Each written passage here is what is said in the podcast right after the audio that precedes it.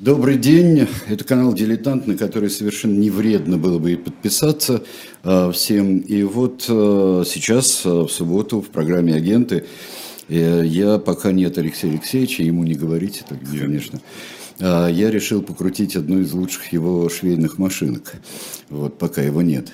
И это программа «Агенты», причем, когда я узнал тему и немножко почитал про а, героя этого повествования, я вот уже говорил только что, что действительно в руках у меня был душлаг с огромными дырами во всей этой истории. Я сначала представлю, конечно, здесь Юрий Георгиевич Кабаладзе, здравствуйте. Здравствуйте, здравствуйте. Да, Лев Кошляков у нас а, в гостях. Здравствуйте. Замечательно, здравствуйте. Он у нас Ну, второй раз. э, Второй раз Первый уже. раз он был э, с Венедиктовым, так что для тебя это новый персонаж. Но я его сейчас отрекомендую. Ну, хорошо, отрека- отрекомендуешь, А, э, хорошо, Отре- Рекомендую. Значит, Лев Сергеевич мой коллега, мы вместе работали, потом наши пути разошлись, он уехал в Австралию, там, где-то еще был в Швеции. Норвегии. Норвегии, Норвегии, пардон, я в Англии. А вот последние годы он заня- занялся историей разведки, раскопал много всяких интересных фактов и деталей. да. Дело, которое мы сегодня будем рассматривать, это вот такая типичная иллюстрация тезиса о том, что разведка – это королевство кривых зеркал. Вот Ничего нету однозначного, и все это... Я бы даже сказал, это, вот знаете, такая кривозеркальная комната. Да. Вот такая, где непонятно, где живой человек, а где его отражение, и где отражение кривое, а где, может быть, И кто прямое. с кем воевал, И кто с кем, и что с кем. Вот потрясающе, конечно. Давайте на... э, на- Вот Лев Сергеевич сегодня нам Вот ну, давайте, да. раскроет всю эту Да, вот, ну это вот вот, эту историю. э, Давайте как бы- назовем теперь и человека, и эту историю просто. О ком у Э, нас пойдет речь. Да, эта история достаточно известна, на Западе, наверное, больше даже, чем у нас. Э, Действительно, вот королевство кривых зеркал мы упоминаем уже, мы продолжаем как бы разговор тот, который был вот две недели назад о противостоянии разведок в холодной войне. И это, наверное, один из таких достаточно острых эпизодов, в котором э, содержатся все вообще методы, формы разведывательной деятельности, начиная от э, проникновения, предательства, э, дезинформации и, конечно, любви, поскольку Без всегда любви это, разведка, да, да как психологический фактор, он всегда присутствует очень часто в этих разведных операциях, и поэтому э, параллельно с э, Энглтоном мне хочется вспомнить э, фразу нашего друга великого Вильяма Шекспира «Есть многое на свете, друг Горацио, что и не снилось нашим мудрецам». Да. Действительно, это история из таких. А речь идет о таком э, Артамонове-Шадрине, э, военном моряке. Э, Николай Федорович Артамонов родился в 26 году в Ленинграде, э, в такой, в общем-то, морской семье. Э, Закончил с отличием э, училище Фрунзе, которое является основой такой кузницей морских кадров. И уже в 30 лет он командовал эсминцем на Балтике, что было, в общем-то, блестящей карьерой, блестящего морского офицера. Он был женат, э, имел сына, жена красивая, красавица, модель. И, в общем-то, счастливая вроде бы жизнь. Но в 1959 году судьба занесла его на Балтике э, в польский город Гдыня, где его э, эсминец, стремитель, сообразительный стоял Вот а, На- как эсминец назывался? Потому что его в одних называют стремительным, в других сообразительным. Вот. Ну, у меня Это данные понятно, что они одной серии. Доступа к архивам, к сожалению, ни у меня, ни у Юрия Георгиевича по этому делу нет, и мы пользуемся, в общем-то, такими э, и открытыми источниками в основном, и ссылками на э, иностранную прессу, и иностранные источники.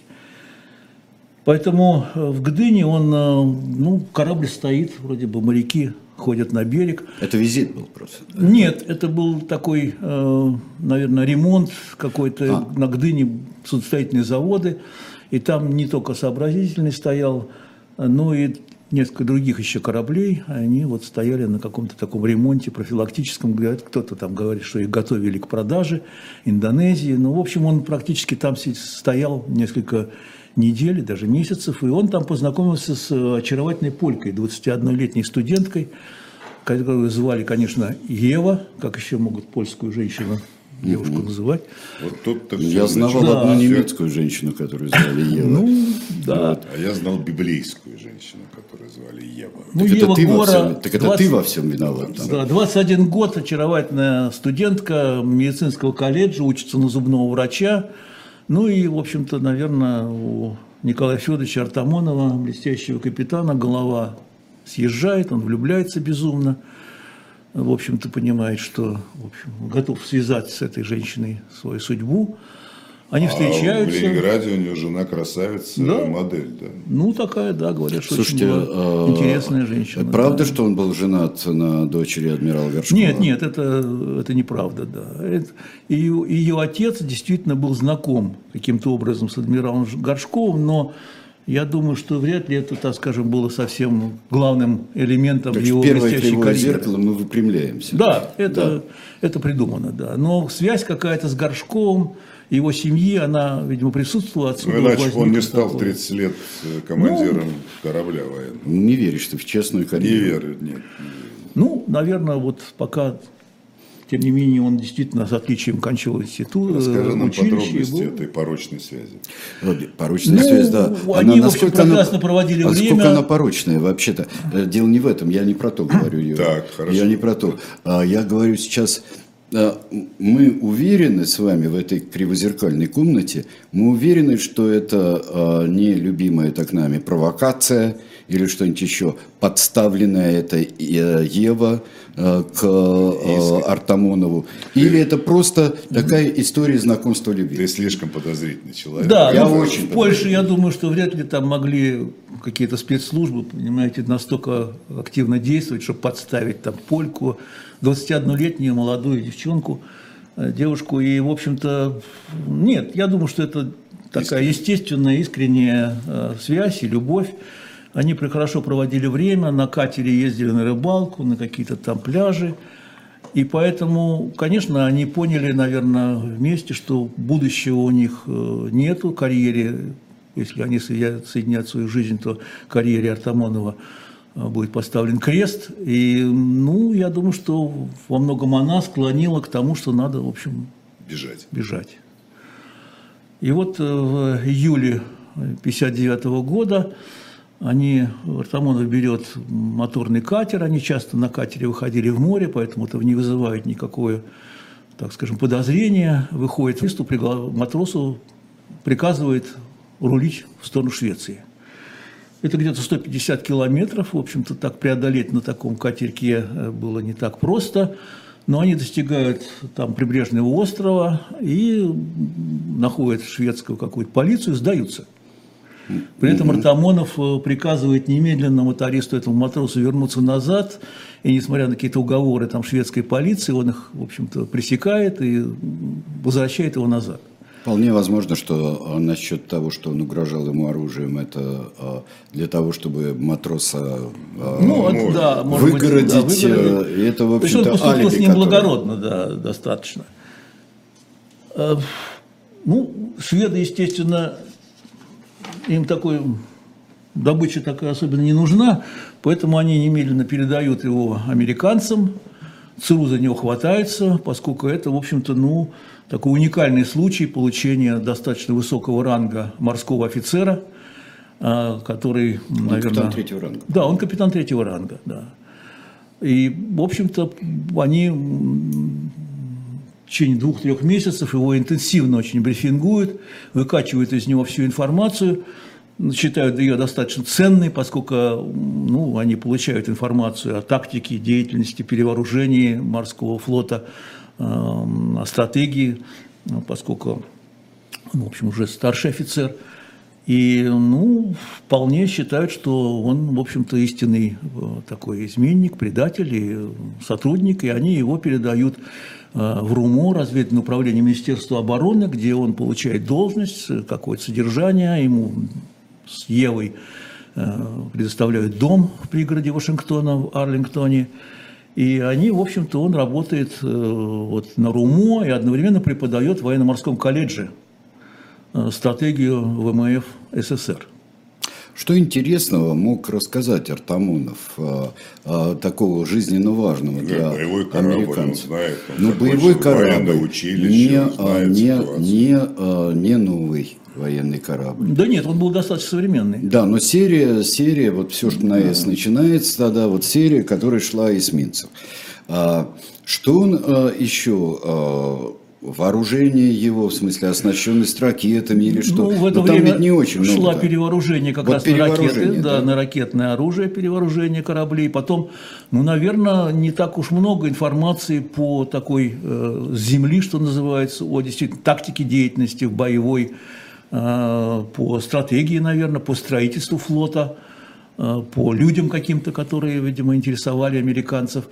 Э, он действительно был ну, и уникальным морским офицером, потому что перебежчиков из морского флота, военно-морского флота до этого вот после войны не было.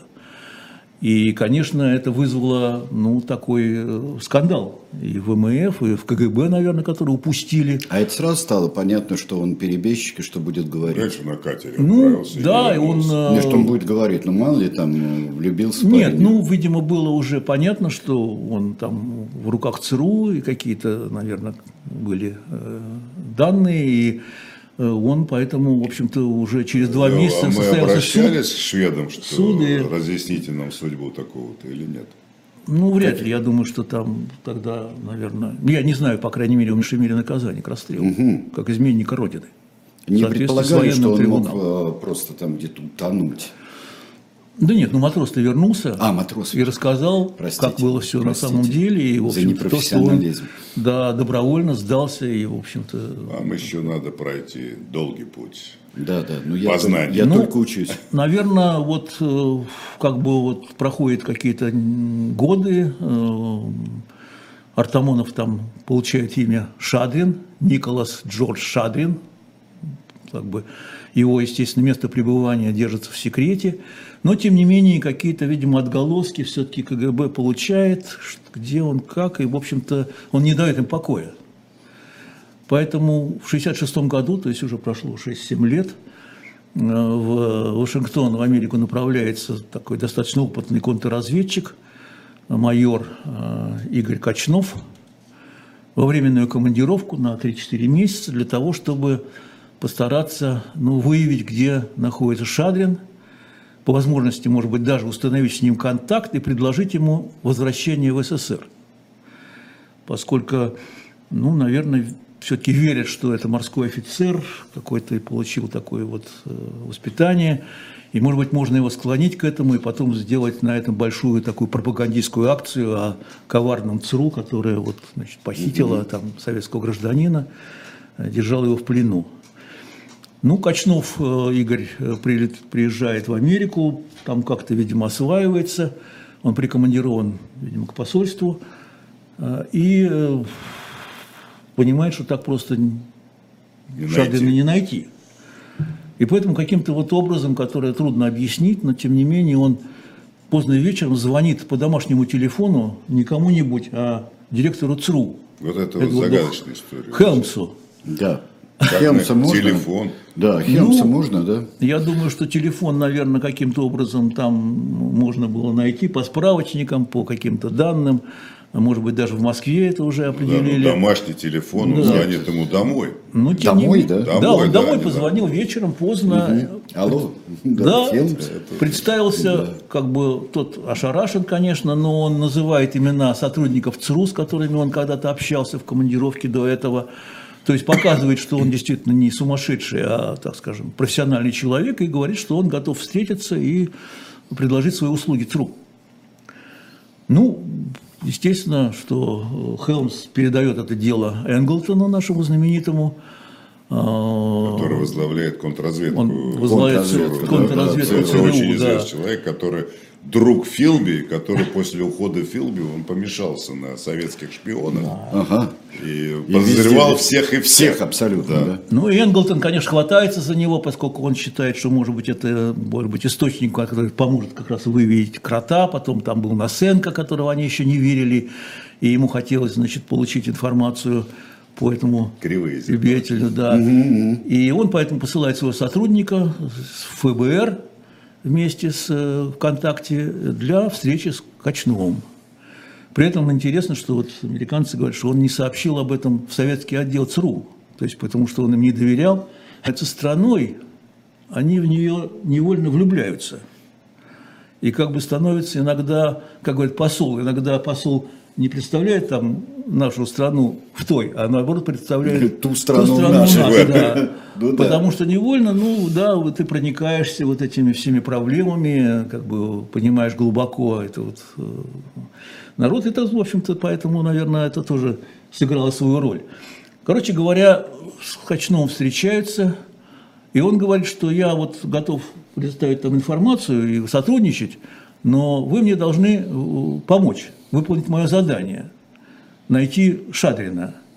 Значит, поскольку это, в общем-то, поможет мне в карьере, это расширит возможности нашего сотрудничества, и, ну, это, в общем, для меня будет подспорье. Подспорье, mm-hmm. да. Ну, там долго думают, но потом решают, ну, почему бы нет. И с Шадриным встречаются и говорят ему, что вот тут сейчас КГБ, возможно, на тебя выйдет. И, в общем-то, ему не говорят, что это человек, который будет действовать под контролем полным ЦРУ. А, ну, наверное, тебе надо будет вот согласиться, и мы будем вот использовать этот канал для получения информации – Э, через тебя и дезинформировать, там, дезинформацию какую-то направлять в Москву. Какую-то, какую-то достаточно замысловатую, ну, это просто вообще... затеяли, ну, какой-то акробатический. Ну, это такая называется оперативная игра. Да. Ну, игра да, такая, игра ну, непростая. Да, ну, вот это, это оперативная игра, которую э, американцы решили э, использовать. Вот, использовать.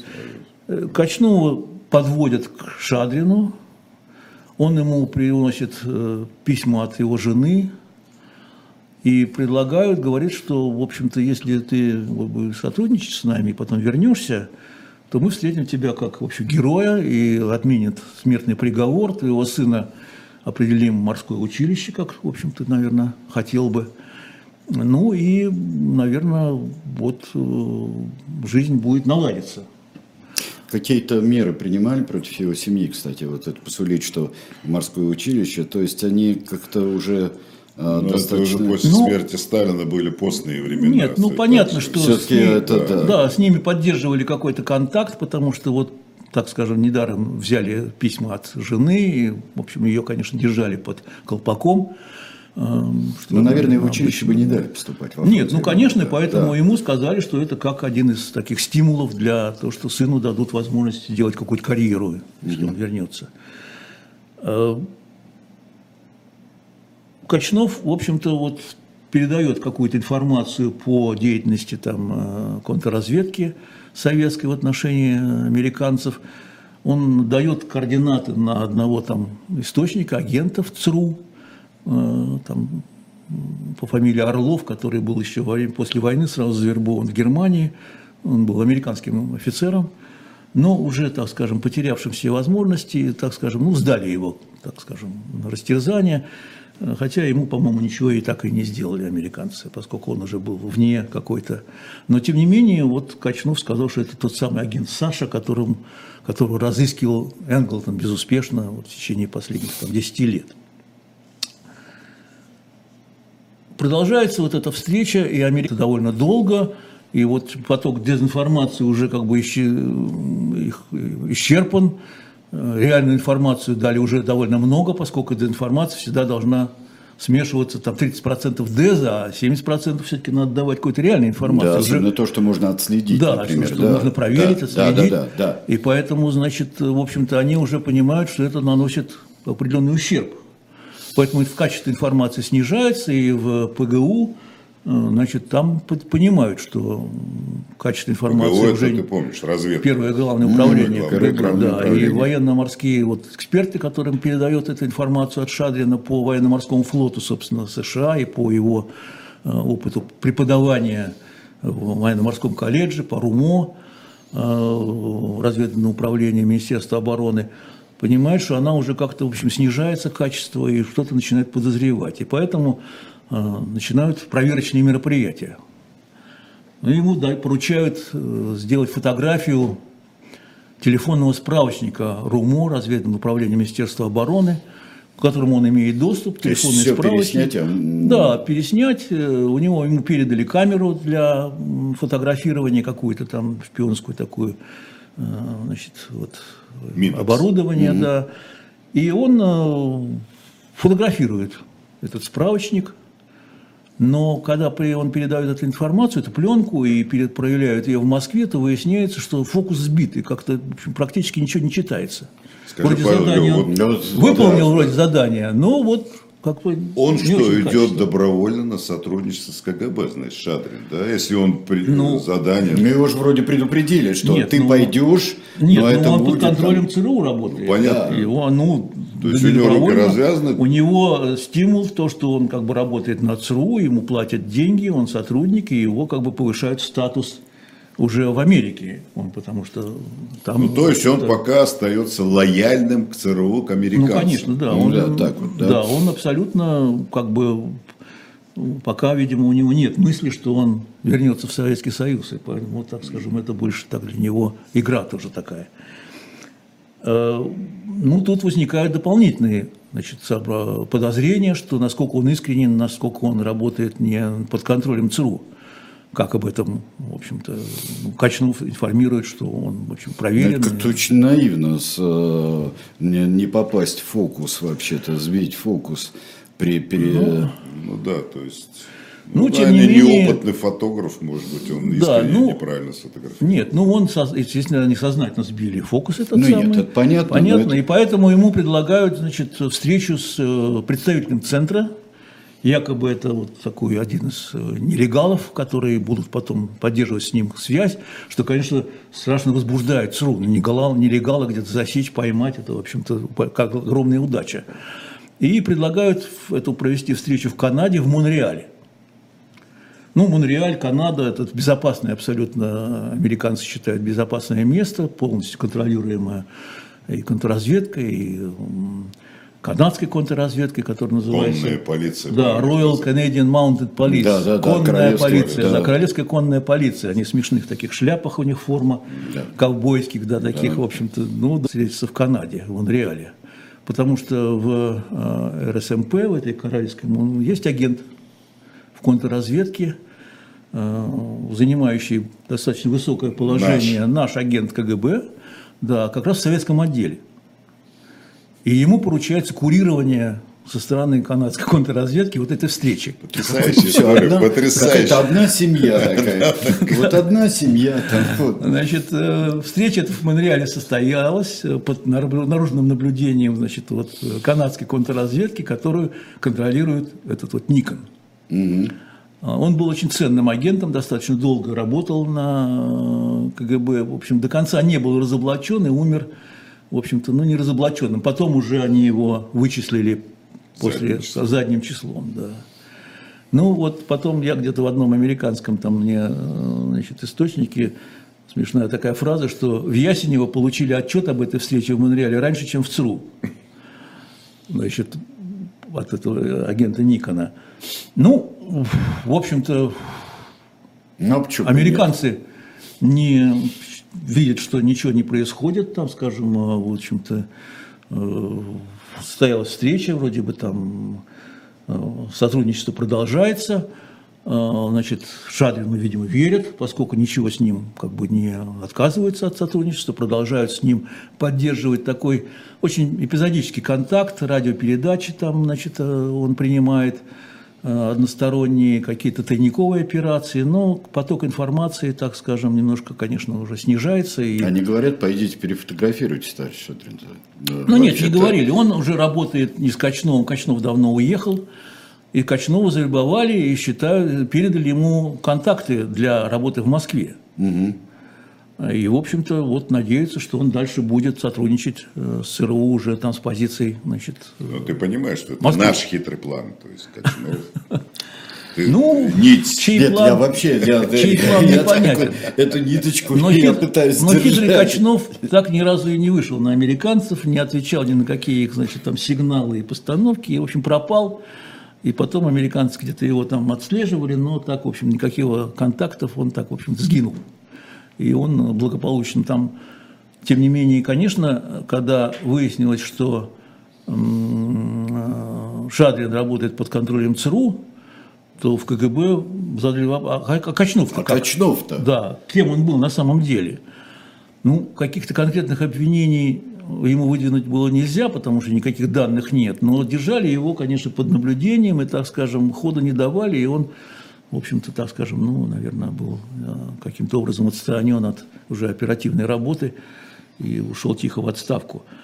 Но, э, в общем-то, вот э, с Шадриным продолжали работать уже с позиции резидентуры в Вашингтоне, опытные достаточно работники, проводили и тайниковые операции. Ну, после того, как выяснилось, что Шадрин работает под полным контролем ЦРУ после Монреальской встречи, понятно, что он как раз контролировал канадская контрразведка, все это обеспечил наблюдение, значит, он их человек. Ну, то есть поставил, задача встала, наверное, вытащить его в Советский Союз. Уже в Вене. все, все ближе да. и ближе уже через океан. Да, в Вене предложили встречу, тоже там с каким-то опытным э, значит, вот, э, сотрудником, который будет с ним поддерживать связь, и, возможно, якобы пообещали, что, может быть, будет Качнов, в котором американцы тоже были очень заинтересованы как-то его найти. Ну и, в общем-то, вот э, где-то э, в 1972 году, то есть перерыв в встречах достаточно был большой, То есть это с 56 года все. 59-го. 59-го. Он 59 уже это там. тянется, да. Да. И вот э, в 1972 году в Вене встречается он со своим куратором, опять из, э, который работал с ним в Вашингтоне. Э, Тот проводит какую-то с ним беседу, значит, получает информацию, дает дополнительные задания, тайники. То есть они с ним как бы продолжают игру э, делать вид, что ничего не произошло, и они продолжают с ним работать, то есть как бы, ну, успокаивая, так размягчая немножко, ну и понимая его состояние и ситуацию. Эм, Ему никаких предложений вот тут не делают, понимают, что он значит, вот под контролем ЦРУ и любые предложения там о значит, выезде, наверное, вряд ли реалистичны. Эм, Он уезжает обратно в Америку, проходит еще какое-то время. Ну и где-то вот в 1975 году эм, разрабатывается план по вывозу Шадрина в Советский Союз, принудительному. Его опять приглашают в Вену. Ну, американцы, так скажем, один раз уже э, осуществив эту встречу, тоже, значит, соглашаются. Ну, продолжается Ну да, эта игра, рутина, да, уже да, вроде да, бы да. дорога протоптана. Ага. Поэтому он вместе с э, своей женой, они в 1975 году улетают в Вену. Это вот жена Полька это? Да, с С Евой. Евой, да. С Евой она, что с ней происходило все, все эти годы? Чем она Она занималась? занималась зубоврачебной практикой достаточно успешно, организовала кабинет и работала по специальности. И, в общем-то, они жили совершенно нормальной, обычной такой жизнью таких американцев. Он ходил на работу каждый день. Ставила золотые коронки. Да, она там, да, ставила золотые коронки. И интересно, что даже после его вот уже э, отсутствия Шадрина, когда он уже был там, э, она до сих пор продолжала зубоврачебную практику, и главное, что у нее были достаточно много русских клиентов, которые, в том числе сотрудников КГБ из посольства. Поскольку она владела русским языком, ну и дантист, Я который... обожаю. Только, только, да, владея, и которые не подозревали, что это вот как раз та самая Ева, и, значит, которая была с Шадриным связана. Короче говоря, в 1975 году он приезжает в Вену с ней, они останавливаются в шикарной гостинице «Бристоль», в центре в самом. А Вена э, почему тоже очень нравилась э, КГБ, потому что, конечно, вот австрийская контрразведка тоже была, Напиго- Нашпигована. ну, так скажем, под контролем. Ну да, там, там аж с И- 58 года, Да, небось, и там вот, на- значит, нашпиговали, когда э, уходили, да? Шадрин направляет туда в сопровождении двух сотрудников ЦРУ, которые должны, в общем-то, ну, как бы его за ним немножко присматривать и брифинговать после каждой встречи с советскими, значит, вот представителями, что, как, чтобы быстро, значит, записать и, так сказать, зафиксировать вот все вопросы, которые были заданы, задания. Но, значит, контроль за этим все. Густав, Я да, и он- удивляюсь вашему вопросу. и он обеспечил Ну, я наружное, ну, наружное, уточняю. э, наружное наблюдение за этими двумя американцами, пасок, чтобы они не мешали, значит, вот нашим там работать с Шадриным.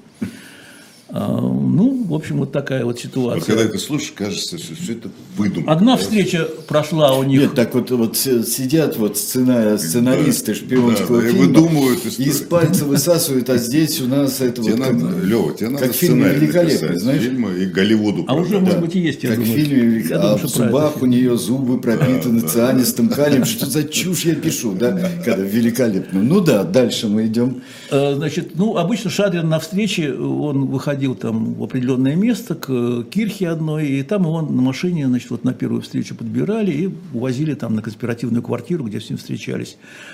Поэтому на вторую встречу он, значит, тоже пошел э, совершенно спокойно. Но вторая встреча была, как бы, вот, можно сказать, последней и заключительной. Была подготовлена специальная, значит, вот такая команда из э, четырех человек – которая была специально натренирована на то, чтобы его к захвату, и, значит, был разработан план. А, значит, вот с этой кирхи уже в этот раз посадили его в машину, тут же накинули на него повязку хлороформом, Тасыль усыпили, причем одного из сотрудников подобрали очень такого мощного, значит, бывшего спортсмена, поскольку Шадрин сам был очень такой мощный мужик, крупный парень. Э, удалось его, значит, вот утихомирить хлороформом и поехали к э, австро-чешской границе, на, на границу Чехословакии, где уже ждали, ну, собственно, официальные представители КГБ для того, чтобы дальше уже его переправлять mm-hmm. спокойно совершенно с, вместе с чешскими товарищами в Москву. Но на подъезде вот к границе Шадрин вроде бы так, видимо, что-то очнулся, начал как бы сопротивляться – и ему добавили, значит, еще этого хлороформа и сделали какой-то укол. И когда его притащили, в общем, к границе, где его встречал в том числе э, упоминавшийся нами начальник управления контрразведки ПГУ КГБ Калугин, э. Шадрин был без да, Олег Калугин, да? Да, Олег Калугин. Шадрин был уже без сознания и фактически мертв. То есть они его... Так мертв или без сознания? То есть это ну, в общем, он, видимо, отключился в момент передачи, он кончался. Видимо, от передозировки вот этого хлороформа, какой-то укола, видимо, недостаточно были квалифицированы, потому что встречали, в общем, медики на границе, но уже они ничего не могли с ним сделать. А там, может, запаниковали, что он очнулся и начинает сопротивляться? См... Да, запаниковали, что он как раз к границе подъезжает, тут может какие-то осложнения. Короче говоря, привезли в Москву уже только тело, которые тихо где-то похоронили под каким-то вымышленным именем. И, э, в общем-то, где он находится, это все сейчас уже неизвестно, наверное. Ну и, и что, здесь история кончается или какие-то хвосты у нее э, Нет, есть? история что... не кончается, потому что, конечно, э, операция дерзкая, американцы возмущены они считают, и как бы вот уже через где-то неделю или две американский консул приходит в МИД, американский гражданин Николас Джордж Шадрин, и, пожалуйста, вот объясните. Ну, естественно, ему ничего не объясняют, потом говорят, что вообще мы ничего не знаем. Он вроде бы, да, пытался связаться с советскими представителями для того, чтобы вернуться в Советский Союз, он хотел вернуться, но он не пришел на встречу, и мы ничего не знаем. Ну, потом идет уже разговор на уровне госсекретаря Киссинджера, который в разговоре там с Громыко в то время тоже ставит вопрос, а где Шадрин? И вот вот такое значит, исчезновение американского гражданина. Просим как-то, в общем, найти, проинформировать нас, что случилось. Ну, естественно, опять тоже никаких нету. Э, и заключительный аккорд – это президент Форд на встрече с Брежневым – тоже ставили этот вопрос. То есть они, американцы, в общем, долбили до последнего. Ну, конечно, в общем-то, вряд ли что-то э, можно было ожидать, что советская сторона что-то ответит.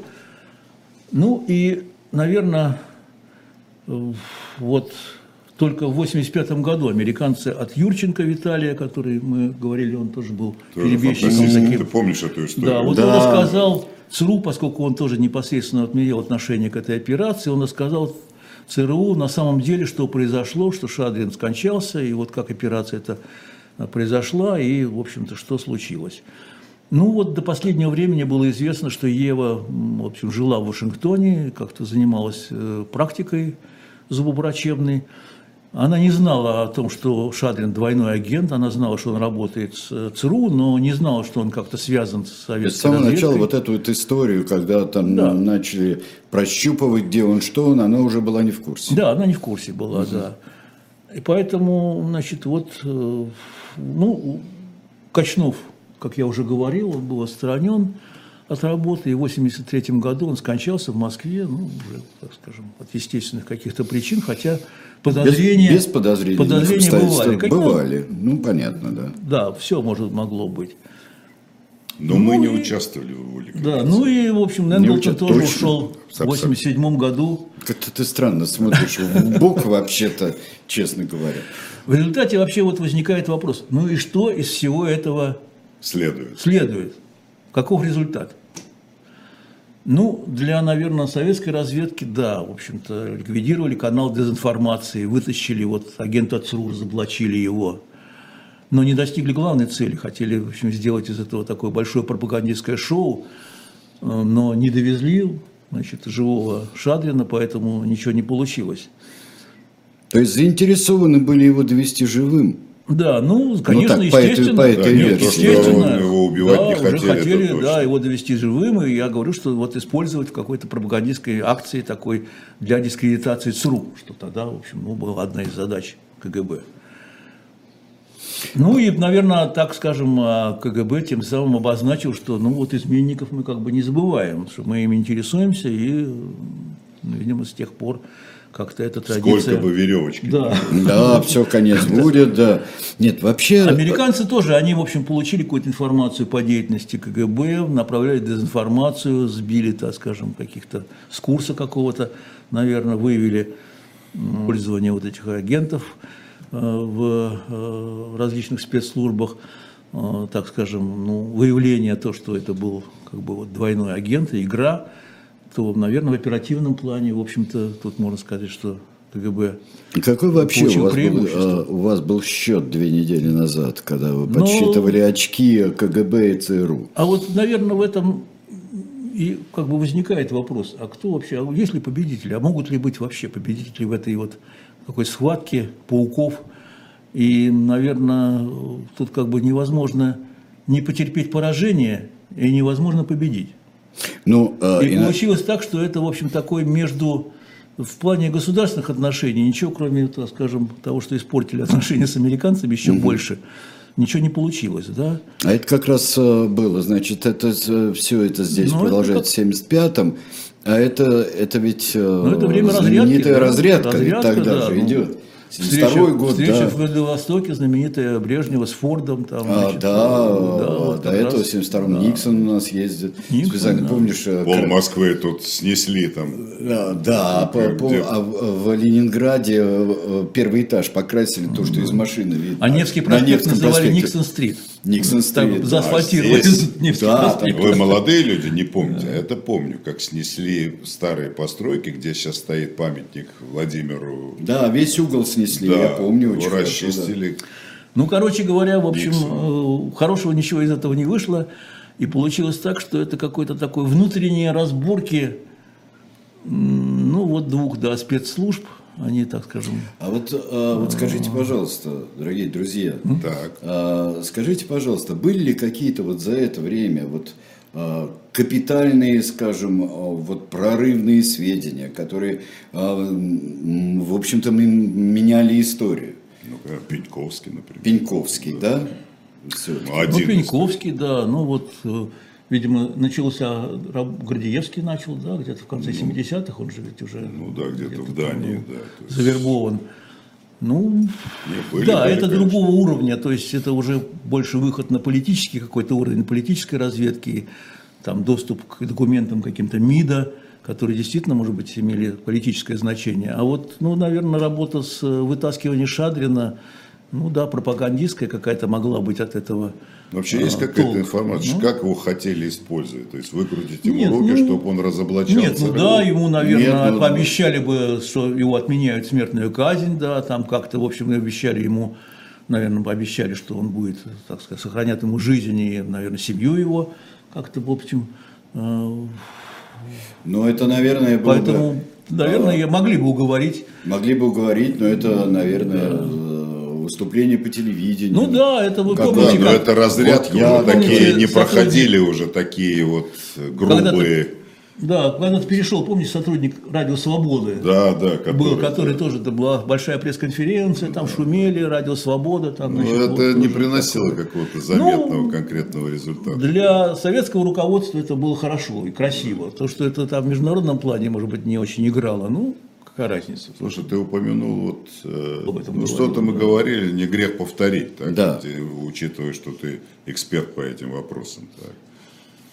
Вот. И мы, да, ты закончил? Да, в принципе, да, Я, мы наверное, просто где-то хотим так. тебе предложить, зная твое увлечение литературой Так. и искусством, значит, сделать такую передачу «Великие английские писатели на службе у разведки». О, ну это же замечательно. Там кто? Там Даниэль Дефо, да? Продолжай.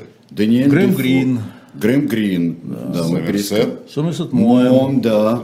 Да. Джозеф Конрад, такой Да. был венгер, который стал Он классиком. э, Поляк разве? Он поляк, поляк. Ну, да, поляк, да. да, конечно. Он Да, поляк, который да. стал классиком Который, да, английской ну, литературы, как у него называется, весь знаменитый там какой-то шпион. да. Ну и, естественно, Ну, это, я думаю, что для- автор Маугли. Киплинг. Киплинг. Да, Ну, Киплинг. Да, нет, ну, Ну, Киплинг. грешат, что и у нас там были, что Иван Сергеевич Тургенев, например, немножко так пописывал там И из его Франции. аги- И его агентесса Виардо. Виардо. И, в общем-то, были еще... И сам несча- и господин Виардо, который там несчастный был. Да. Который дружил, кстати. Есть еще замечательное про э, писателей. Вот э, есть раскопанная была история чуть-чуть ранее. Э, Это с Василием Кирилловичем Тредьяковским, так вот презираемым, что он э, тяжело писал э, и мутно, и вообще был там предал Волынского, которого казнили при Анне Ивановне.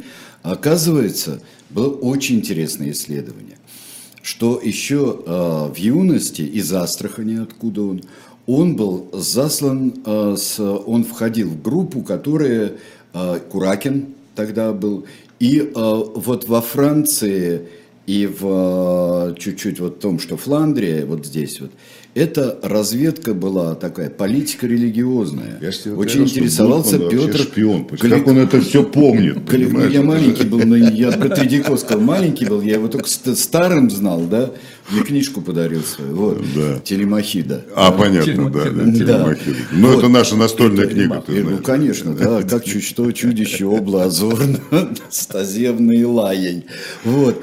А, не, ну, там очень интересные есть вещи, что это была действительно а, миссия, а не просто нищий студент э, сбежал. И существуют кое-какие документы на этот счет. Так что это тоже можно раскопать. Ну, в общем, вот такой литературный. А, Д- а Антиох Кантемир, посол, Ну, это- и великий, посол и великий э, стихотворец. Антиох, ну, как его можно забыть? Ну, видимо, вот какая-то страсть шпионить, она вечная.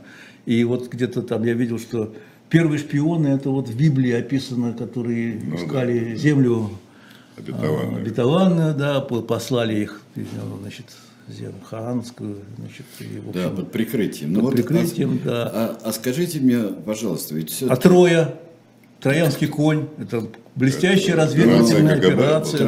Да, да. да, да, это А к- его это самое кодовое имя Улис. Улис, Да, абсолютно. кодовое имя. А вообще очень интересно, вот в, эти, как а, многое ли изменилось, вот когда в 50-х годах, вот после смерти Сталина, после того, как а, вот тогда Берия даже со всеми его предложениями, вот, кстати говоря, потрясающими, Да, там, там, объединение Германии. Да, там внешнеполитические прочее. его Да, да. предложения, которые были за пару месяцев тогда сделаны.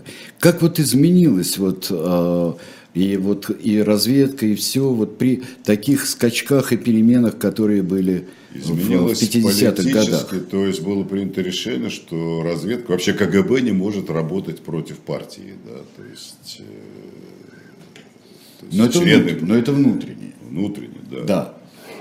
А как изменилось на внешнем? Что-то такое? Тоже была реорганизация, это, ну, так непростой вопрос, как Нет, ну это я всё. думаю, что все-таки внешняя разведка, она в меньшей степени была подвергнута вот таким каким-то репрессиям, которые были в э, контрразведке, когда следователи там, которые бесчинствовали их, в общем-то, конечно, и увольняли очень много, и ну, сажали, были приговоры, и, конечно, но, наверное, разведка ведь она подчиняется политике очень сильно, то есть она действует сугубо в рамках вот политических установок и задач, которые на тот момент были. И поэтому ну, она как занималась, там тогда, видимо, была переориентация как раз на работу по США, как раз это вот, э, так сказать, завершение атомного проекта и продолжение работы вот по э, военной тематике.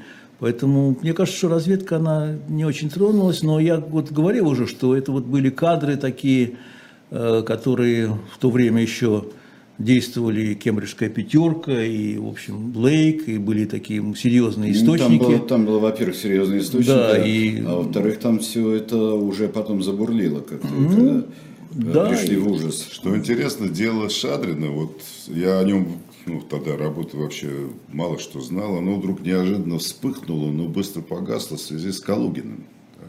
Калугина же надо было изобразить как такого опытного шпиона, значит, агента ЦРУ, который на них Вот смотрите, даже вот это, вспомнили это дело Шадрина. Угу. Кто отвечал за это? Калугин. А не Калугин ли его специально убил, чтобы тот не приехал и не рассказал в Москве, что вот такой Калугин был завербован, значит, в Соединенных Штатах. Вот такая версия А-а-а. тоже была, да, да что он много, значит, сделал вещей, которые его как бы прикрывали. И одно из них вот это дело Шадрина.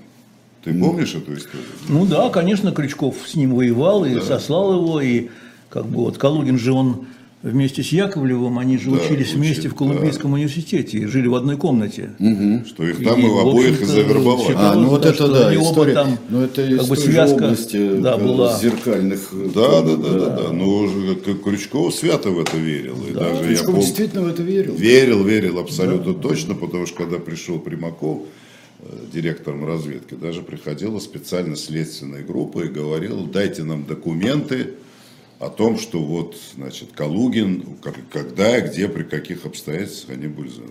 На что Примаков говорит, это полная чушь. Так? Угу. Пожалуйста, открыты для вас архивы, ищите. Я давал указания, ничего не нашли, подтверждающего факт вербовки там Яковлева, Калугина. ЦРУ. Ну, многие и тогда верили, и думаю, до сих пор верят. Но до сих пор, когда... Нет, ну я думаю, что вот потом, когда были источники, все-таки Хансон и Эймс, если да, бы там, они, наверное, да, им, они, они бы передали. Сдали, да, да давали Ну, в общем-то, теории да. заговора всегда, они, это не, они нерушимы, а, потому что это как в свое время, когда говорили... Это украшает жизнь. Да, нашли кусок проволоки, значит, это древний телеграф. Не нашли, значит, значит древний... у них был уже, да, интернет был. Беспроволочный телеграф, да.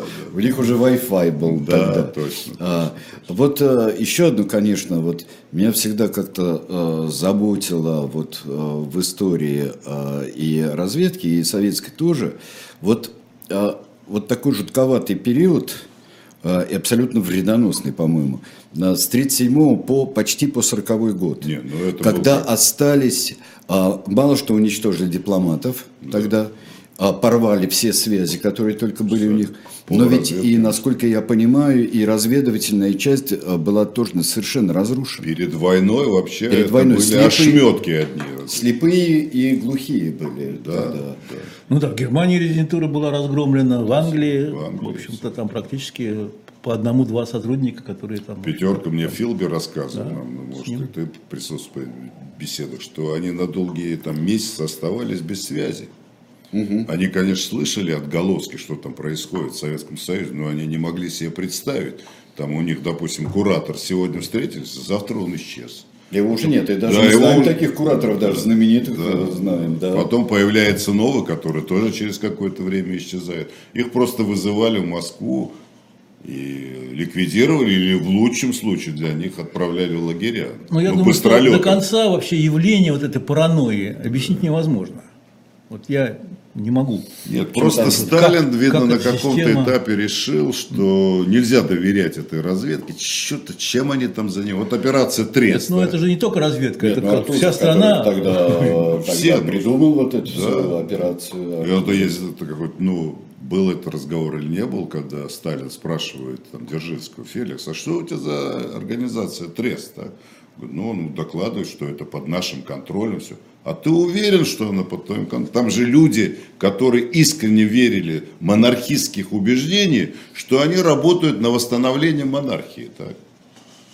Да? И завтра как бы они поднимут свой меч против советской власти. На всякий случай ликвидирует эту организацию. Ну и, и ее, как, э, как и наркомендел, тогда совершенно профессиональный наркомендел был ликвидирован. Абсолютно. Я читал самое, вот меня совершенно потрясло, что Литвинов узнал о том, что Бенеш соглашается на, на Мюнхен, угу. он узнал через две недели после того, как он согласился. Это было совершенно, когда там все решалось днями. То ты как, как это объясняешь, что не было источников информации, то есть то есть обладает связями, ну, да. люди говорят на языках, а там заменили, а, заменили выдвиженцами, которые совершенно не знали страны. Вот вы говорили, что человек очаровывается страной очень часто, а здесь были как в темный лес ну, да, без языка входили. Без языка, без знания, без всего. Некоторые оказывались действительно уникальными такими умницами, которые на, на, налаживали там связь, а другие просто не справлялись. Да. Но э, те, кто налаживал связь до конца 37-38 годов, было большинство у Литвинова. Большинство. Это было очень профессиональное сообщество да, тогда. И с разведывательным сообществом тогдашним работали вот на как-то очень э, серьезно и очень дипломатично работали. И это, это было установившиеся такие современные Э, связи. В общем, очень интересно посмотреть вот на такие истории, даже иногда из ряда вон выходящие или рутинные истории. Давай дадим задание Льву Сергеевичу, чтобы он продолжать Конечно, продолжал изыскание. Давайте дальше. Ну, я не историк, и поэтому мне, наверное, да. Не прибедняйся. Посмотрим, найдем что-нибудь интересное, но нам Действительно, Содействуй Алексей Алексеевич хочет интересные истории, понимаешь? Ему нужно а... сенсационные вещи, а их уже... Я отвечу как водитель, да. что мы, у нас была сегодня неинтересная история. Ответь. Ну, По-моему, эта история замечательная. И вот давайте мы будем продолжать и э, сейчас э, мы э, поблагодарим Льва Кошлякова. Да. А, товарищ Кабаладзе, мы поздравляем Нет. еще с днем рождения. Ой, спасибо большое. Спасибо. Прошедшим днем рождения, который страна широко отмечала, но все равно я, я еще считаю своим долгом а, поздравить. Спасибо, Спасибо большое. большое. Сейчас будет э, чрезвычайно интересный тоже об изысканиях э, исторических в своей семье, вот Антон Сосковец этим занимался, и это выросло в книгу из э, когда-то конкурса «Моя семья в Первой, в Первой мировой войне». Да, я сегодня слушал этого Алеша Кузнецова, Кузнецова, когда, Кузнецова да. да, он об этом рассказывал. Тоже он интересный, этот Кузнецов, и вот он сейчас, да, там, там потрясающе был тоже. И вот и сейчас будет э, на «Дилетанте» в 14.05 книжное казино об этом. Ну, а «Живой гвоздь» представит вам, как всегда, тарадарам в 15.05 Ольга Журавлева в программе «Одна». Спасибо Все, всем. до свидания. До свидания. Спасибо. До новых встреч. Спасибо.